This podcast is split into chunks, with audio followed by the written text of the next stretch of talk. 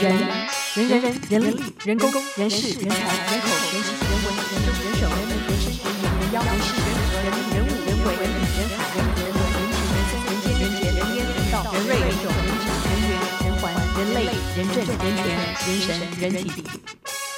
人来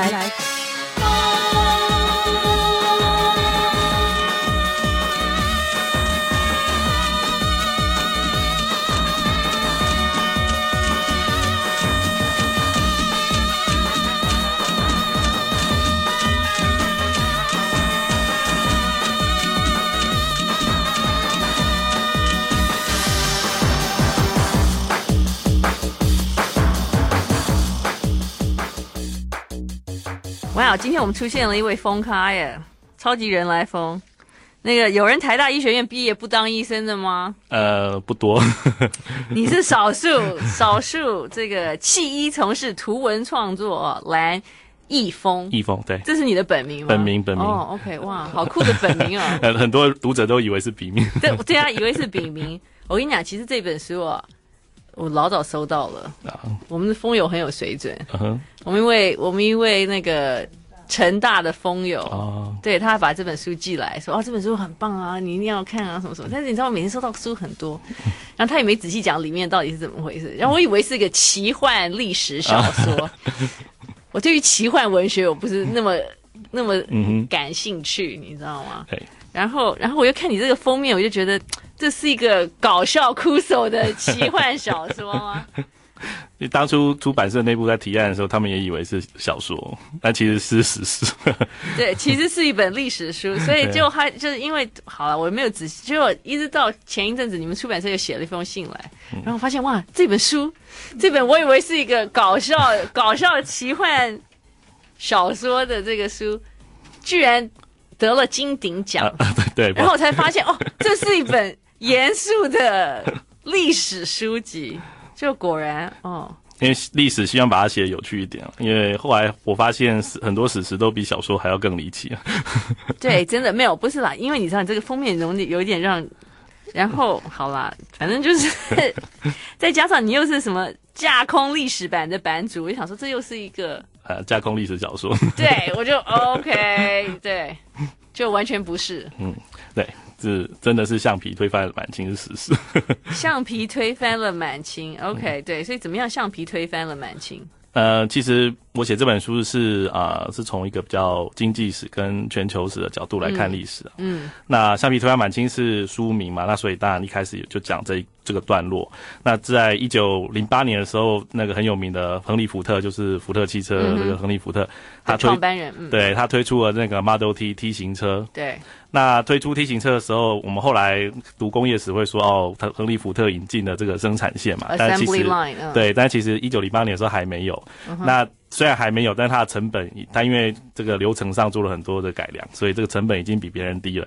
所以本来呢，一台汽车在那时候美国要两三千美元。嗯。呃，这个 Model T 出来的时候只有八百多美元。嗯，那想当然就是现在假设这个一台 Benz 只要卖 Toyota 的钱，大家一定都跑去买了。嗯，所以就造成了这个，因为一一辆车四条轮胎，嗯，那所以这个当然大家很容易联想到这个，哎，橡胶需求就会增加，那橡胶的股票就会就会涨啊。嗯，那。结果呢，在那个时候呢，哎，其实跟我们想象不一样。我们大家想象中满清末年，呃，就觉得它很腐败，一定很衰弱。嗯。可是，在那时候，其实，在八国联军之后，那个满清在庚子年之后开始了一些经济改革。嗯哼。所以，它其实在这个这个庚子年后的前六年，它的经济是很繁荣的哦。结果在那时候，这个橡皮股票在炒作这个泡沫的时候呢，居然有八成的资金是来自于。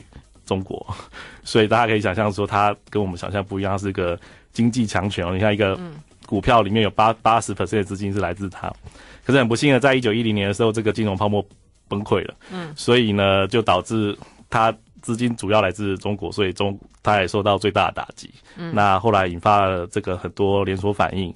包括他其他的一些失策，就造成他最后被推翻的结果。那这个呃是其实这个论点是你提出来的吗？不是不是不是，是这个在呃两岸的历史学家研究大概十几二十年，就有很多是这样的共识了。嗯嗯，对。那呃，甚至我有我我其中有顾问，他去帮我找资料的时候，他说，呃，国史馆在三十年前就有整理出这样的资料了，那只是说一直没有介绍这个这个事情，一直没有介绍给大众，所以才觉得说啊，我需要来写一个这这本书，做一个桥梁这样子。不，你现在你里面提到的很多事情，好像现在都有都有对应这样子。对对对，就还。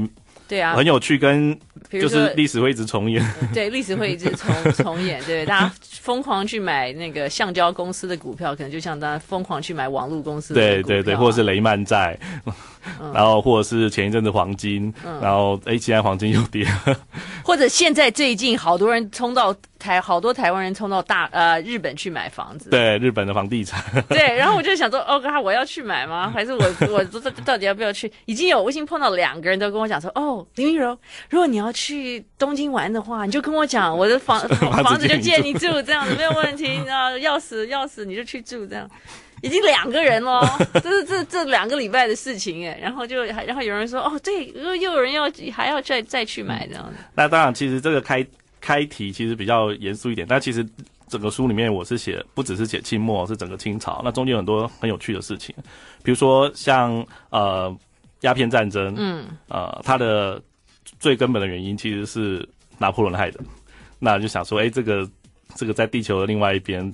八竿子扯不长关系，怎么会是是这样子连接？嗯、然后或者说，呃，像我们很熟悉的这个刺马，它是清末四大奇案嘛，啊，刺马。嗯、那后来被改编成《投名状》嘛，很红的电影。嗯嗯、呃，可是呢，这个刺马是很有趣哦。这个刺马的故事完全是这个是当初呢，他这个马新仪呢，真正的马新仪被刺杀的时候呢，嗯、那当然是他。的跟这个刺马故事是完全不一样，可是他人呢刚被刺死呢，这个案子都还在办，外面的那个戏院就已经开始演这个现在这个电影版的刺马，嗯、就把它演成是一个这个反派这样子。嗯、那所以所以是很有趣，就是哎，怎么会有这种事情？那其实它是它是跟这个大大环境的是有很大的关系的。OK，所以那个你现在要把让历史通俗化，对不对？I like 哦，非常精彩的一本书哦，任来凤在这边强烈推荐给大家。橡橡皮推翻了满清哦，然后今天作者蓝翊峰来到了我们人来疯，橡皮推翻了满清。你这本书花了多少时间呢？啊，大概花了一年半的时间写。对。哦，OK，所以为什么是 focus 在？这个清朝，嗯，清朝，因为呃，清朝一般大家听到清朝的时候，就会大家会觉得它是一个呃，这个丧权辱国啊，割地赔款，嗯、就是大家对它其实比较负面的观感。嗯，可是。我后来也读这个清朝历史，读越深就觉得越发现说它是一个非常非常有趣的时代。嗯，因为就是你双方文化落差这么大的时候，嗯，那它就会产生很多的这个你别的时代意想不到的事情。嗯，比如说呃，这个李鸿章呢，他要盖铁路的时候呢，他必他写奏奏折呢，先跟慈禧讲说。呃，我要帮你装电灯，可是那个发电机你好像还没装好。然后讲了老半天之后呢，就说啊，我要请一个德国的这个这个这这留学生最最最厉害的电工来帮你装电灯。嗯，结果原来他写这个奏折其实目的是呢，最后话锋一转，他说啊，我请你请你给我钱来盖铁路。啊，装以一个电灯其实是要盖铁路。对，那甚至当时呢，哎，铁路呢，我们现在是属于这个交通部管的嘛。那、嗯、当时呢，铁路呢是属于这个海军。海军管的，嗯、所以就是你会觉得，哎，怎么会这样？因为其实当时就是它本来是一个这个旧的王朝，那突然之间碰到很多新新西方的新鲜的东西，那它中间就产生很多的这个文化的这个文化的这个这个应该说冲突嘛，或者说文化的这个激荡，产生一些很多很有趣的事情。不过你会发现，因为那个时候啊，就是好像算是。这种大规模的商业工业进入中国，对，所以那些清朝、清末的晚清的这些官员呢，常常都官商不分，这样。对他们，对，所以非常 非常不分，所以这个传统也就一路延续到现 对，现在的现在的大陆。对，他那时候甚至于现在的台湾也都有，也是，嗯，因为像呃中国的这个第一官商就是盛宣怀，大家应该都很有名。嗯、那其实满清会灭亡呢，他也是他是这个罪魁祸首之一。嗯，因为呃他那时候呢，就是他这个官商不分，那这个他又搞铁路了，自己又做铁厂，嗯，所以呢他做铁厂，他就想说，我如果能够把铁路都统一起统一个规格的话，我铁厂这个做铁轨的成本就会下降，我就可以赚很多钱。嗯，啊，因为汉冶平铁厂本来在赔钱，那其实。实铁路统一规格对国家来说也是好事，嗯，但是对他自己也有好处，所以他就很积极的去推动。结果就这样一推动，后来就搞成了这个保路运动，然后保路运动就造成这个这个武昌起义，所以最后满清就被他搞倒。保路运动，那那是因为因为他们一开始要盖铁路的时候，就是说要给给让外国人。拿钱来盖。对，一开始，对对，然后到后来的民族主义起来的时候，他就说我要从外国人手中把这些铁路买回来自己盖。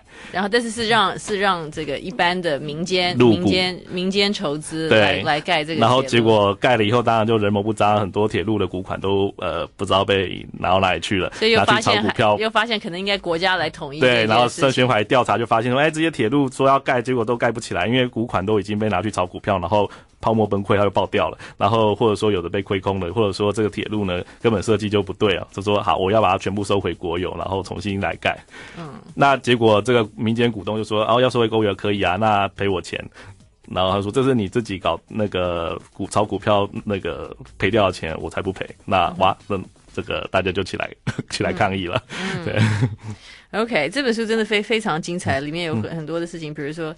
对，像 rubber 原来原来全世界只有巴西在生产，我都不知道这件事情。对对，所以会所以现在马来西亚的这些是因为橡胶。对，英国我们常常看这个零零七电影哦，所以但英国间谍是真的很厉害哦，他就派了一个植物学家去当间谍。那个橡胶树的种子一颗那么大，他不知道怎么办到了，他偷了七万颗出来。哦，所以呢，在偷了七万颗出来之后，带到当时英国的殖民地马来西亚，所以从此以后东南亚才有。才有橡胶，他们怎么英国人怎么有这样的如此就如此的远见？对啊，零零七 在那么久以前就有了。没有，所以我一直以为橡胶是橡胶树是就是呃橡胶树品种很多，但是能够制制制成天然橡胶的品种是原产只在亚马逊盆地，哦、所以只有巴西有。OK，所以完全是移植到了对。那巴西当然它也呃到了马来西亚、对对对越南啊什么的。呃、对，那巴西当。印尼啊之类的，巴西当然非常的保护他的这个商业机密，可是还是碰到这个奸巧的英国人，还是没有办法。哦，OK，哎、嗯，另外还有那个什么，呃，那个是哪里？斯里兰卡也有啊，对，所以也是英国人弄的。后来对，就是英国人带到东南亚，所以东南亚这些橡胶园就是从那时候开始的。哇，好妙！所以这边所以看到这看这本书，大家会学到很多的知识。对，就有一些一些斗斗姿势。OK，不过这不是你的第一本书，但是是第一本拿金鼎奖的书啊。对，你拿了金鼎奖什么奖？呃，非文学图书奖，今年的非文非文学图书奖。只有你一，只有没有没有没有，他是很多，他有很多奖项了。那对，但是但是这个非文学图书，呃，不止我不止我，他要好好几个。OK，不过这很不容易啊，因为一年。对，因为虽然没什么人买书，但是我们一年出版界的 出这么多书，还是好几好几万本。因为我一直很想拿金鼎奖，然后因为我第一本书就是《海角七号》电影小说，哦，《海角七号》电影小说。然后我那时候想说，这么好的电影。然后这个我我这么喜欢这部电影，我我一定要把它写得金金鼎奖。没有一部电影小说可以得金会得金鼎奖。对，后来对，果然就没有得。你在想什么？那后来呢？第二第二部是一个历史小说，嗯、真的是历史小说，叫《明明记西行记》嘛。那明明记西行记。对，那他是写这个主角，他是呃出生在他是那个明明朝明明朝人，嗯，但是他小时候到在日本长大，嗯、后来长大以后回。跟着这个郑和的舰队下西洋，嗯、到结果到了这个阿拉伯的时候就脱队，嗯、最后呢一路走到经过这个麦加、耶路撒冷、威尼斯，最后到法国的故事。啊、然后想想说，一个 明朝人到了法国，绕地球一圈啊，嗯、所以想说，想说啊，有明有明朝人到过法国吗？呃，历史上当然是没有这样的记载，哦、但是不是不可能。嗯、那因为我这个主角路线都是我有勘察过，就是。十五世纪那时候真正的这个旅行的路线啊，商商商贸的路线。OK，我就想说，我哇，我查这么多资料，写的这个绕了地球一圈，应该要得金鼎奖，结果呢也是没有。然后这一次呢，就想说啊，一定不会得了，不要理他。所以呢，那个金鼎奖颁奖的时候，我就安排去美国玩，玩三个礼拜。然后那个那个编辑就赶快到玩到一半的时候。那个收信，编辑 email 写给我说：“哎、欸，得金鼎奖了，你要不要来领奖？” Oh no！我说我在纽约。你想了半天，那怎么办？那你还是应该回来啊。那就只好请编辑帮我代理。哦、oh,，OK。不过这很棒啊！就这本书，就是这个呃，橡皮推翻了满清，得了金鼎奖。对，很高兴哈。OK，好棒啊！那个。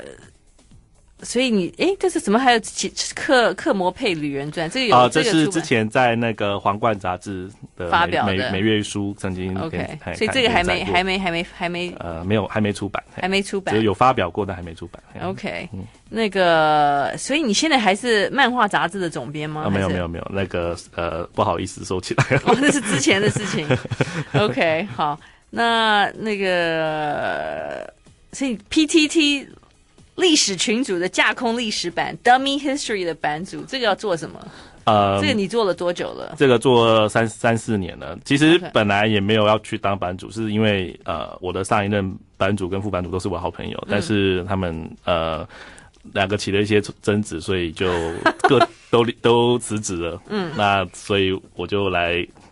帮忙接个烂摊子，结果一接就接到现在。所以在架空历史板上会发生什么事情？呃，其实这是一个很好玩的版，因为其实我们研究历史的人常会说历史没有如果，嗯，可是大家都很喜欢问历史的如果问题，比如说啊，如果希特勒活，希特勒早点死啊，那如果怎样，如果怎样，嗯嗯，那。这时候就这个在一历史版或其他地方不大适合问这种问题，所以就来我们这里问。这是专门就是国呃国外叫 What if 啦，如如果哦国外叫 What What if 嘿，如果历史发生什么事会怎样？嗯、那就是我们这个架空历史版是专门是在讨论这类的问题的。那所以是很有趣的一个版，但是也当然也很容易吵架，因为大家的观点都呃不一定一样，容易吵架，所以。所以很难管理，然后，所以我争一个副版主争了好几年都争不到，所以最近才终于争到了。哦、oh,，OK，所以你你这个每天都要上去 monitor 吗？还是怎么样？我通常都是每天上去了，对。哇哦！现在现在已经还好了，就是现在，呃，就是。比较比较有一个有一个有一个也不是说制度吧，就是现在已经比较和平了。呃，以前是板上很容易引起笔战的地方。那会有人上去写刊登他写的架空会会会会会，因为我们虽然是历史群组，但是特别允许说，如果是架空历史小说，跟它是有这个历史历史的。历史的意识、历史的概念在里面的，就可以在我们版上发表。嗯、所以里面也蛮多小说在上面连载。听起来你应该那时候应该去念历史系，怎么进了台大医学院呢？因为我们我是念理组的。嗯，那没有啦。其实我们高中的时候，我们同学们大概都不晓得自己要干嘛，也不知道说哪一个系是在做什么的，所以就是很单纯，就是呃，考试考越高分越好。然后呃，你可以填什么志愿就填什么志愿。那你是什么时候发现你对历史的这个？大概是大大学的时候，嗯，大学的时候念医学院，因为你发现你实在不是 不那么爱医学，是这样。也不是说不爱医学啦，但是觉得历史它真的很有趣。嗯，医学也很有趣，但是呃，这个医疗的实务就不有趣。哦，就是你比较你是比较有研究精神，对于那个对，因为其实医学是是真的是一个非常非常新新呃非常，因为现在还有很多很多新发现，是一个很好的很好的领域，可是。医疗实务是很辛苦的，尤其是、嗯、呃台湾的这个制度下面，嗯，呃、在你你如果你如果去当医生的话，会是什么科的医生？哦、呃，我那时候可能比较想要当的是影像医学，就是所谓的放射线科。嗯哼嗯哼。哦、呃，所以我有一个好朋友，也是老同学，叫蔡医生蔡医师，他后来当到这个就有有很多成就，因为很多亚洲的这个 guideline 都是他写的。然后我就跟他开玩笑说：“哈哈，但是因为我没有去当，如果是如果是我去当的话，那这些就是我写的，当然是不可能的。是他太优秀了，其实是只是在跟他开玩笑而已。”对，所以那个时候你你这个台大医学院念完了没当医生，你你你的家人有昏倒昏倒吗？呃，家人当然是非常反对啊。嗯，对，因为嗯，我们中中部的话还是会觉得说，呃，当医生是件很光荣的事情，那哎、嗯，怎么不去当？呀，呃，不。家人的压力都很大，因为所有的亲朋好友都会问说：“哎、嗯欸，现在到底要去哪里哪一家医院啊？嗯、在哪当什么科啊？”所以也也觉得还蛮对不起爸妈的啦，就让他们觉得压力很大，每次连同学会都不敢去。你你爸妈的同学会，他们对他们就去了，就很怕被同学问说：“你儿子现在到底在哪里念书，在哪里哪一家医院当啊？”所以你们家不是那种医生世家？不是，我呃，父母亲都是老师。哦，都是老师。对呀，好不容易有一个台大医学院的。台大台大医学院的那个儿子，对不对？嗯，OK，那个，嗯，所以你常常你算是个宅男吗？常挂在网上？嗯，呃，我我在网络上的时间蛮长的了，嗯，但是算不算宅男，可能不要不一定，要看看定义，嗯、对。所以那个那个时候为什么会轮到你写写那个《海角七号》的电影小说？哦，其实我本来是就是很单纯的，就是一个影迷。那我是、嗯、因为《海角七号》其实他大部分人是后来才去看的嘛，那我是第一个礼拜就去看的，嗯。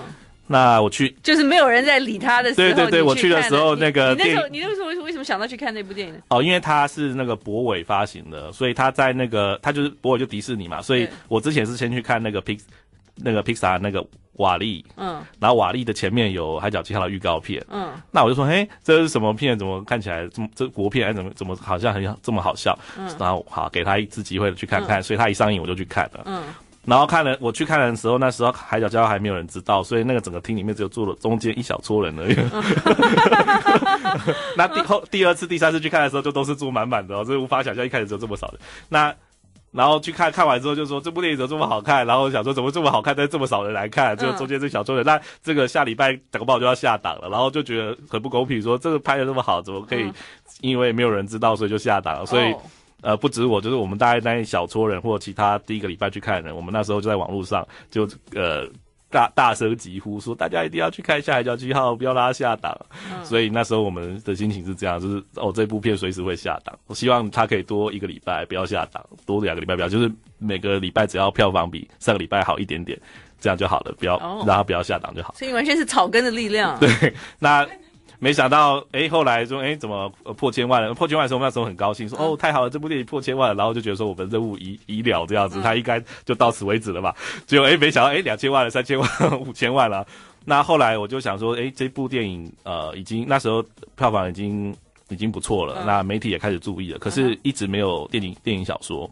嗯，那我就觉得很奇怪，所以我那时候呃，我就请这个大块文化去跟这个电影公司，国资电影公司问说，哎、嗯，嗯，他们呃是呃电影小说有没有有没有跟人家合作？那如果没有的话，可以提提案帮他们做电影小说这样子。哦，那后来才知道，哎，才知道说，哦，原来他们真的没有没有办法，没有电影小说。嗯。那那时候因为我是这个重度影迷，嗯、然后我就想说，这电影红之现在刚刚那时候刚开始红，说现在现在还没有人注意，可是之后如果红了之后，一定会有很多人，呃，为了要出名抢着写他的电影小说，然后把它写烂，然后我我们影迷看到以后就会非常的吐血，然后所以说想一想说，我要如果要阻止这件事情发生，唯一的办法就是我自己掉下来写，我先抢了再说，这样子。好热血哦！也没有啊，就是很疯，然后。后来哎，真的谈到了，因为呃，我们那个出版社就把我网络上，因为我帮海角七号写的，就是每个人看完以后会有很多疑问嘛，嗯，因为它是一个故事线很复杂的电影，有吗？好，角色非常多，我是太会看电影了，还是怎么样？我没有觉得。网络上很多人觉得看不懂啊，对，就。这里会有人看不懂《养海角七号》吗？但是很多人发问啊，那每次有人发问，我就我就回答，那每次发问我就回答，是吗？然后然后回答的话，就发现说我怎么一直在写同样的东西，我就觉得很烦。然后最后我就受不了，我就决定把所有的回答全部整理成两篇文章，懒懒人包这样，网络上叫懒人包。嗯，对，所以一篇是给那个还没去看的人看的。就是里面没有剧情，就是、嗯、然后另一篇是给你已经去看的人看的，就是你如果哪里看不懂，全部看这一篇就对了。一个是无雷，给还没有看《海角七号》的人的懒人包；一个是有雷的，满满雷。然后所以所以呃，电影公司把这些文章就整理整理，就给给导演看，然后导演看了之后就说：“哦，这个家伙。”这么喜欢这部电影，应该可以把电影小说写得很好吧？好啊，就给他试试看，这样。所以海角七号会有一些什么问题啊？我会看不懂吗？会有人看不懂海角七号吗？好，等一下等一下，你一定要告诉我们大家最常问的问题是什么？我觉得很不可思议。I like 103, I like radio。哦，今天呢，好疯狂哦，蓝蓝奕峰，我们好高兴认识你，而且寄书来的人说，终于盼到了撒花。他应该在台南，杨杨纯明，那个，对我必须讲，因为我就想说，哦，你这个，那个，哎，他是他是他是参加完嘉义趴寄的书吗？还是参加完参加完参加完参加完？对我在想，我看到我我想他可能是个奇幻小说挂这样子，就是没想到这完全是真的，真的很有意思哎，完全完全是史实。而且你实在蛮蛮蛮蛮疯狂的，所以你就你就这样子就写成了《海角七号》的电影小说，算是自己主动争取一个热血影迷。然后那时候争取到的时候呢，就前十秒钟就很高兴，然后第十一秒钟就哦天啊，我给自己带来什么什么样的麻烦？因为那个因为我自己写嘛，所以如果写烂了，而且你要很快把它写出来。呃，对对，那如果写烂了，连我自己都不会原谅自己了。就你花了多少时间？你看，然后你看了几遍《海角七号》？呃，数不清了，看了不知道五六遍、七八遍吧。对啊对，因为其实那时候我们很多人都看了非常多遍。那我自己觉得我已经看很多遍了，但是我有个朋友跟我讲说他看了十八遍。我说你疯了，我这么喜欢，我都没有看超过十遍，你看十八遍你有问题。然后一开始先这样讲，然后他说不不不，你你要知道我我为什么会看十八遍。他第一遍是他自己去看的，嗯，然后看完以后他觉得这部电影电影实在太好了，所以他一定要介绍他身边所有的朋友去看。嗯，可是他每拉一个朋友去看，他就要陪他去看，所以他拉了十七个朋友，所以就看了十八遍。然后我本来还在嘲笑他说你神经病哦，这听完之后我就这个当场就是肃然起敬，说我错了，我不应该说你神经病，我我太崇拜你了这样子。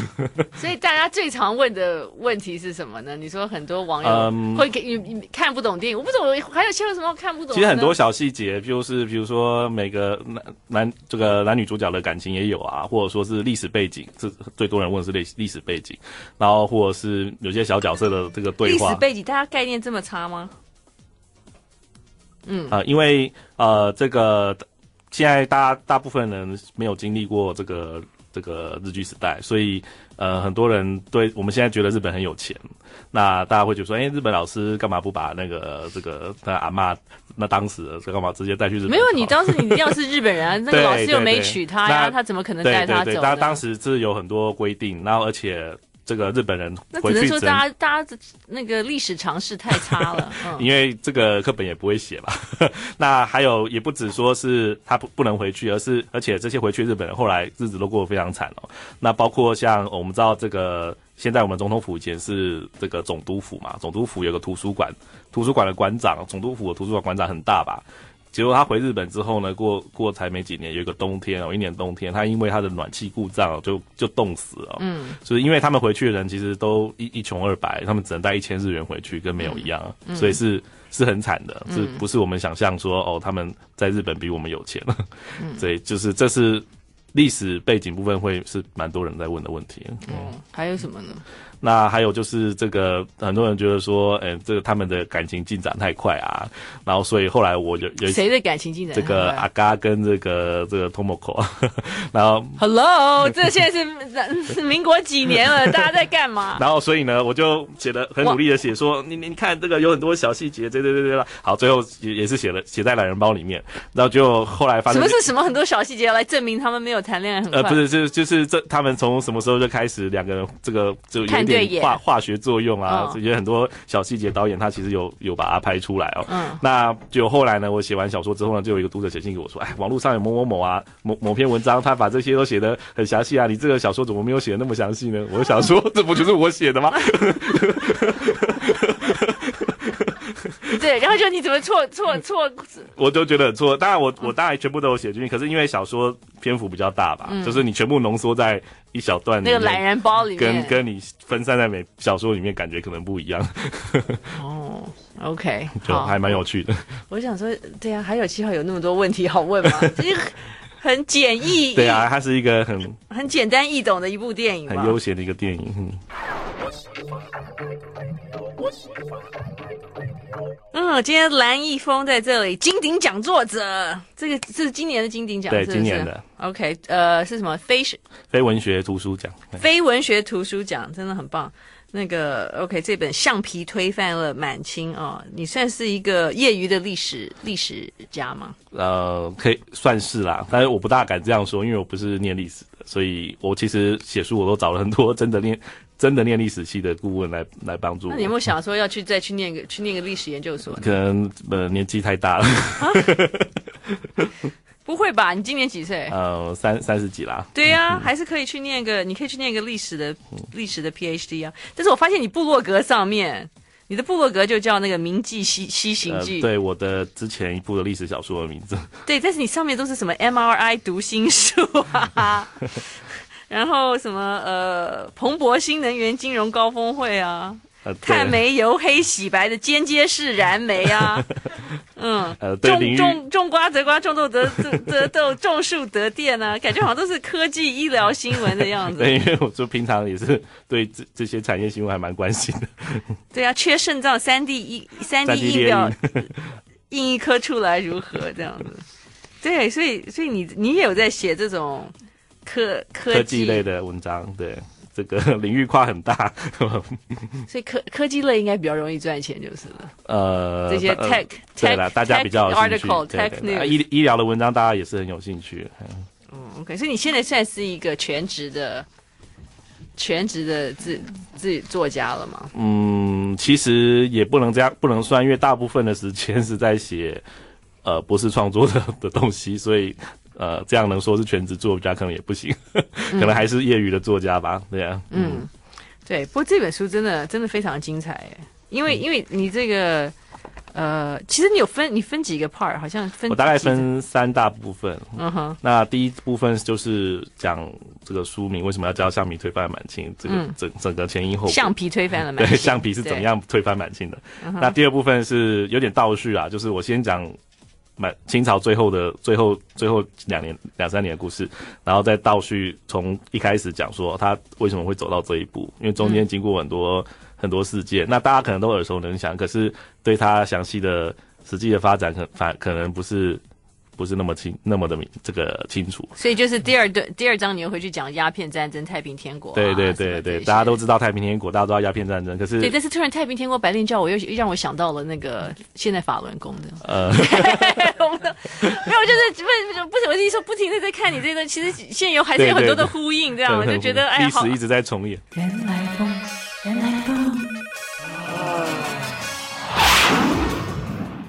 这个是从一个应该说宏观的，那比较大历史的角度，在看这个清末历史，就是从一连串的蝴蝶效应，对，一连串大家想象不到的蝴蝶效应，嗯，所以并不是，并不是那个孙文推翻了满清，对对，其实这这也不是我的创建啦，这。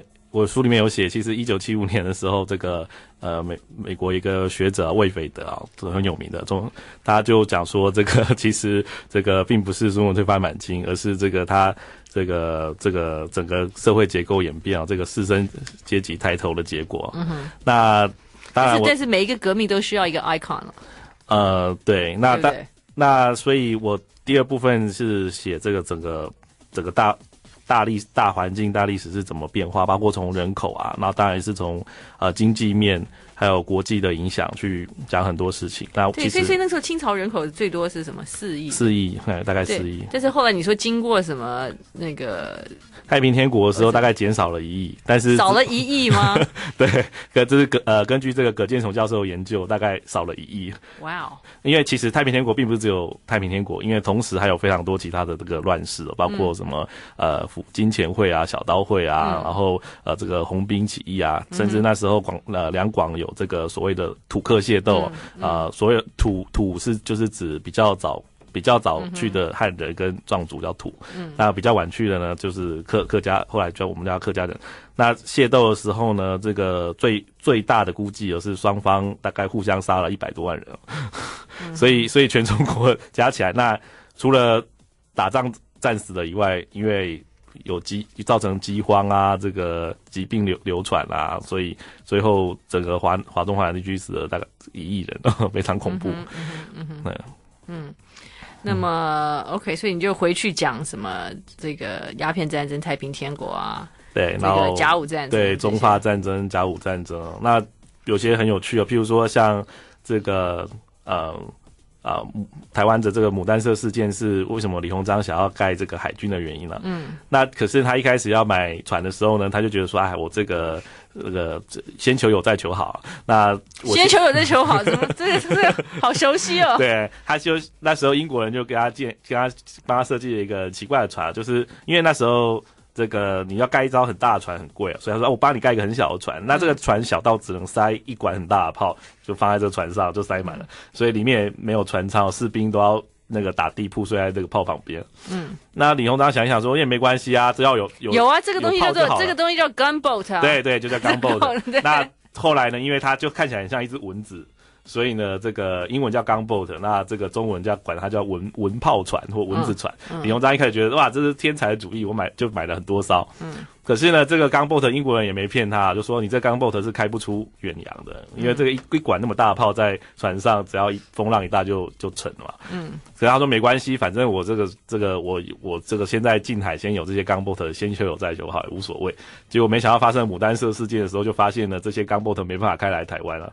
嗯、那后来琉球的时候，琉球被日本并吞的时候，但是 gunboat 你可以在长江，可以在黄河上。对对对，他本来是做这个近海防御用的。嗯。他发后来发现说，哎、欸，琉球被并吞的时候，那琉球的那个大臣很可怜，我就跑到这个呃总理外总理各国事务部，就相当于外交部啊前面，然后去绝食抗议，然后后来没有用，所以就自刎，嗯，就殉国了。嗯，可是呢，这个满清呢一点办法都没有，因为 这个 gunboat 没办法开出去，所以只好让琉球。被日本吃掉，那后来他就痛定思痛，说不能先求有再求好，还是要去买正正规的战舰，所以才买了这个。后来还买了很多这个镇远啊、定远啊这些比较正规的战舰。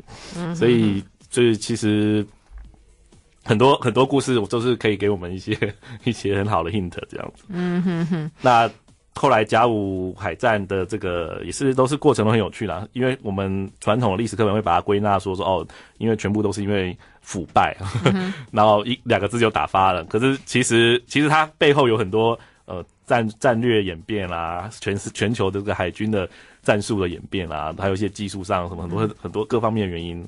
那如果全部都去了解的话，会发现说啊，这是一个很有趣的历史，是是一个很多彩多姿的历史。对呀、啊，但是但是因为在我在念的过程中，我就不知不停的有就想到一些现在的事情，对，就会跟现在。对应性很强，对啊，或者当年盖铁路跟现在我们台湾盖高铁，高高铁很像，对啊，呃，就是那我们高铁就很多人也是去抢股条，那到时候盖盖铁路一开始也是大家抢着抢着买 抢着入股。啊，结果后来就哇，就盖 盖起来问题很多，嗯哼嗯哼嗯哼，然后最后也是国有化，嗯，嗯对，但是清朝后来其实它没没盖成什么铁路，就是。对，那。但是因为他因为保路运动他就垮了嘛，嗯、垮了之后民国呢以后呢其实还是进行铁路国有化，所以最后还是国有化。嗯 哼哼，所以那个那你最后还有一个同场加印，对，就是有一个附录性质的，因为我写了整本书之后，大家就会问我一个问题，说，哎，你说好，我看了半天哦，从大历史、从国际、从经济史的角度发现说，哇，满清是因为这些原因灭亡的，那那那。那革命党都在做什么？那所以呢，我就只好写一个附录，说这个同场加映哦。那当时革命党都在做什么？那因为其实我们都觉得他们愿意起来争取这个民主自由是很是很伟大的。所以呢，这个以前呢就有点隐恶扬善哦，就是有一些他们呃可能会伤害他们形象的事情就没有写在课本里面了。那如果可是其实这些资料都是呃因为才一百年嘛，所以。这个第一手资料都还在，所以我就把这些资料翻出来，就发现说，呃，譬如说像这个黄兴刚开始革命的时候，他革命都要发动了呢，他还在路上发传单了。哦，革命都要发动，然后在路上发传单，果然就被逮了，所以他革命就失败了。然后他第一次革命是就这样，黄兴的第一次革命是这样失败。嗯、那秋瑾呢，他呢这个，呃，当然。他是这个女权运动的先锋啊！如果她就是纯粹的是一个女权运动主张者，我觉得她很伟大。可是问题是，她同同时又要伸张女权的时候，她同时又想要搞革命。那搞革命是应该是一个比较秘密的事情哦。可是秋瑾不是啊，她就整天穿着男装啊，然后这个就是因为她要伸张女权，所以她是这个很高调的出现在任何场合，然后引起了所有的这个所有的这个是当时保守的士绅的不满，整天就想要把他。搞下台，整天都在刺探他秘密，结果他又在搞革命，所以果然他的这个革命呢，也是呃还没有还没有这个发动就已经伺机泄露，所以就是那呃吴越呢，不，你知道秋瑾是个 lesbian 吗？呃，这个就这个这个我不不，你没有研究，还没有研究，你没有研究到这个部分，不不不去做证实这样子，因为也有另外一个说法是秋瑾跟徐锡麟。两个是、哦、是是，是情是有一点暧昧这样子，但是这个也没有、哦、没有定论了。哦，OK，对，因为后来呃徐呃徐锡麟呢，他也是呃他要发动革命，那他要发动革命的办法是呢，呃，因为那时候满有一个满人叫恩明，恩明是满人里面的开放开明派，他引进了很多西方的技术跟这个军事管理到满清来。所以他就提拔徐锡明，因为徐锡麟，因为徐他认为徐锡麟是一个呃很开明的这个留学过有很多西方知识的人。那所以算算是他的恩人，结果徐锡林居然就是要把恩宁给打死了。然后他的这个革命呢，就是他在有一天呢，他因为这个在这个这个集合的时候呢，那个他就突然对这个下面所有的人发发表了这个革命的这个宣言。然后呢，就转头呢，就对着这个恩铭开了八枪。可是因为徐锡林是大近视，所以没有一枪打中要害。嗯。但是那个时候的医学不发达，虽然没有打中要害，最后流血流太多，所以恩铭还是死掉了。嗯。那徐锡林呢，就说大家就对这个下面的所有人说，大家要一起来打倒满清，我们要一起革命。所以，可是呢，没有人理他，只有他自己两个心腹。所以就只有他三他们三个人在起义，最后当然就是被抓了。所以就是有点像自杀式恐恐怖行动，不大像是革命。那后来这件事情传开之后呢，这个秋瑾知道之后，他当然马上官府就会来抓他，可是他就决定束手就擒了。所以很多人觉得说，可能是因为。徐锡林被抓了，那他很很伤心，所以他就干脆就被也也一起被抓这样子，有这个说法了，但是没有证实。嗯嗯，OK，秋风秋雨仇仇仇杀人，对。嗯、那还有就是吴越呢，他这个呃想要去炸这个五大臣了，可是五大臣其实是要去考察。的各国的宪法，所以你就觉得这革命党专门他要他他要杀的就是恩铭啊，然后这个五大臣就是专门是改革，他就是才要杀他们。嗯、那吴越呢，其实他要讲说为什么这样？啊他说他说你因为呢这个你这个你可呢大家是这个呃这个。为因为他这个如果把如果这改革派留着呢，这个大家就觉得改革有希望哦，嗯、就不会来参加革命，所以宁可要把这些改革派通通干掉。哦，是这样吗？所以吴越他他在这个他的书里面这样写。那吴越是吴越呢要去暗杀五大臣的时候呢，他就带着个带着个炸弹，然后呢就要上火车，结果上火车的时候才发现呢，说他根本就是根本就穿的那个。衣服就不对，就根本就被拦着，就普通路人就进不去，嗯、所以他还想办法说好，我变装 cosplay 去找一个仆人的衣服穿上去，嗯，穿上去以后呢，就混到了这个火车里面，可是没有办法进到那个五大臣的车厢，所以他要想办法要硬闯的时候就被卫兵拦住。这时候呢，火车开动了，火车一开动的时候，那个炸弹就自己就爆炸，就把他自己炸死了，嗯、所以。所以就是因为觉得说，呃，这个他们的这个革命的效率可能有有待商榷。嗯，OK。不过你这个一一路上真的典故故事很多，然后很多这个历史观点都帮大家整理成你的这个巨大的懒人包，橡、呃、橡皮推翻了 推翻了满清，满、呃、清灭亡，而且你写的也很风趣易懂。对啊，我觉得大家应该看的。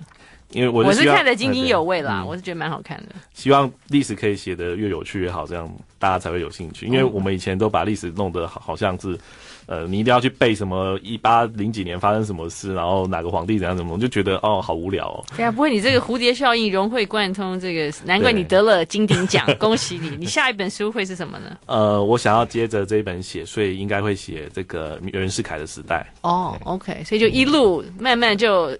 慢慢往下写，这样子就然后写到写到现在就对。呃，应该不会写到现在.应该不会写到那么近。好了，你大概会写到 一九四九，maybe 这样子。OK，嗯，那个，所以你认为你在研究了这些晚清史之后，觉得对比现在，就呃，真的是觉得历史是会一直重复很多很多现象。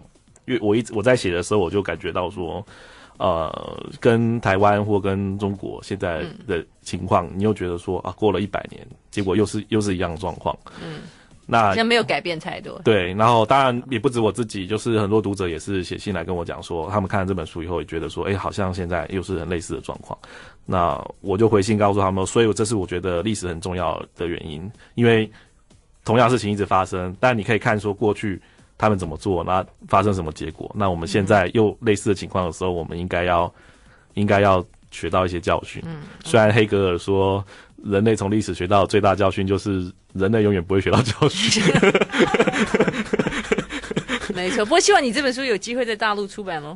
呃，应该是会啦，就是出版社已经有谈好简体版权了，哦，只是说不知道什么时候上市。OK，恭喜你，恭喜你，应该好像没有什么敏感的东西。